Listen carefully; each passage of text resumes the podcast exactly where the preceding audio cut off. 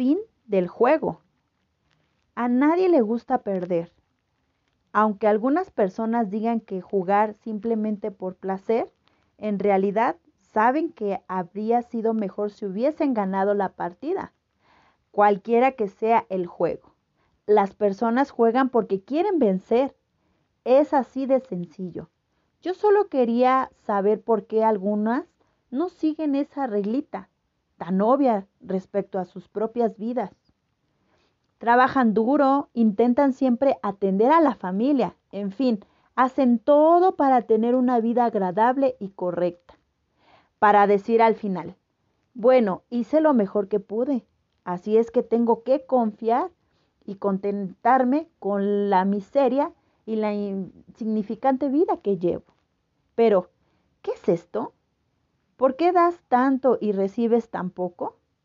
¿Nunca te, cansas? Yo me cansaría, la verdad.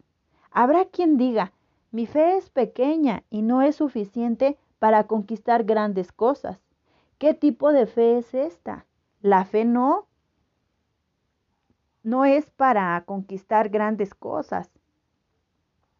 O más bien, la fe no fue dada para que pudiésemos conquistar solo la salvación, sino también una vida que condujese a otras personas a alcanzar la vida eterna. ¿Tú piensas que conseguirás ser un testimonio de Dios llevando una vida de pésima calidad? Yo creo que no, ¿verdad? La gente a las que no les gusta la iglesia o el cristianismo suelen decir que los cristianos son débiles. Eso es una humillación. Pero según lo que vemos en la vida de muchos cristianos, solo podemos quedarnos con la boca cerrada. Si es humillante para nosotros, imagínate para Dios. Cuánta vergüenza sentiría cuando uno de sus hijos se conforma con una vida miserable y mediocre. Si tú eres madre, sabes lo vergonzoso que es ver a tus propios hijos vistiéndose ropa vieja o harapienta mientras que los demás niños a su alrededor se visten adecuadamente. Parece como si fueran tú quien estás llevando esa ropa vieja. En realidad, te sientes más avergonzada que el propio niño. No basta con ser buena, eso no es suficiente para dar testimonio del Señor Jesús. ¿Quieres hablar de Él? ¿Quieres hacer su obra? Entonces, ¿qué tienes para mostrar a las personas?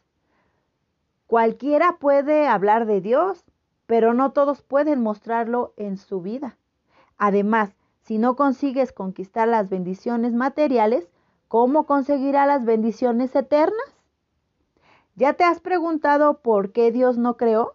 ¿Nos creó a cada una de nosotras?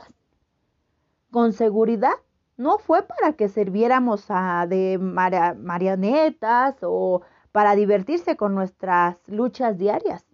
Dios no creó para su gloria, Él nos creó para su gloria. Hijas que tendrían el libre albedrío para elegir si vivirán para Él. La verdad, honrar a Dios solo es glorificando cuando esto se convierte en una realidad.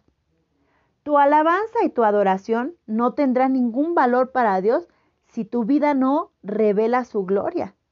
¿Cómo podrás alabar a Dios si viven en un verdadero infierno dentro de tu casa?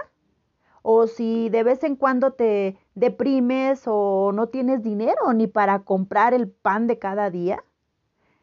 Resumiendo, tú tienes que conquistar y vivir al máximo antes de que llegues al fin. Tus hijos ciertamente querrán seguir tus pasos. Tus amigas verán la diferencia en ti y tú en y tus enemigos quedarán asombrados con los con solo mirar tu vida bendecida. Te sentirás realizada y lo más importante y preciado de todo, estarás cumpliendo el propósito por el que existes, que es glorificar a Dios con tu vida. Fin del juego. Así que mujercita virtuosa, yo en este momento te vengo a invitar a que vengas a dar ese paso de hacer tu vida al máximo y llevar una vida de calidad. una vida donde tú vengas a ser exitosa, una mujer virtuosa.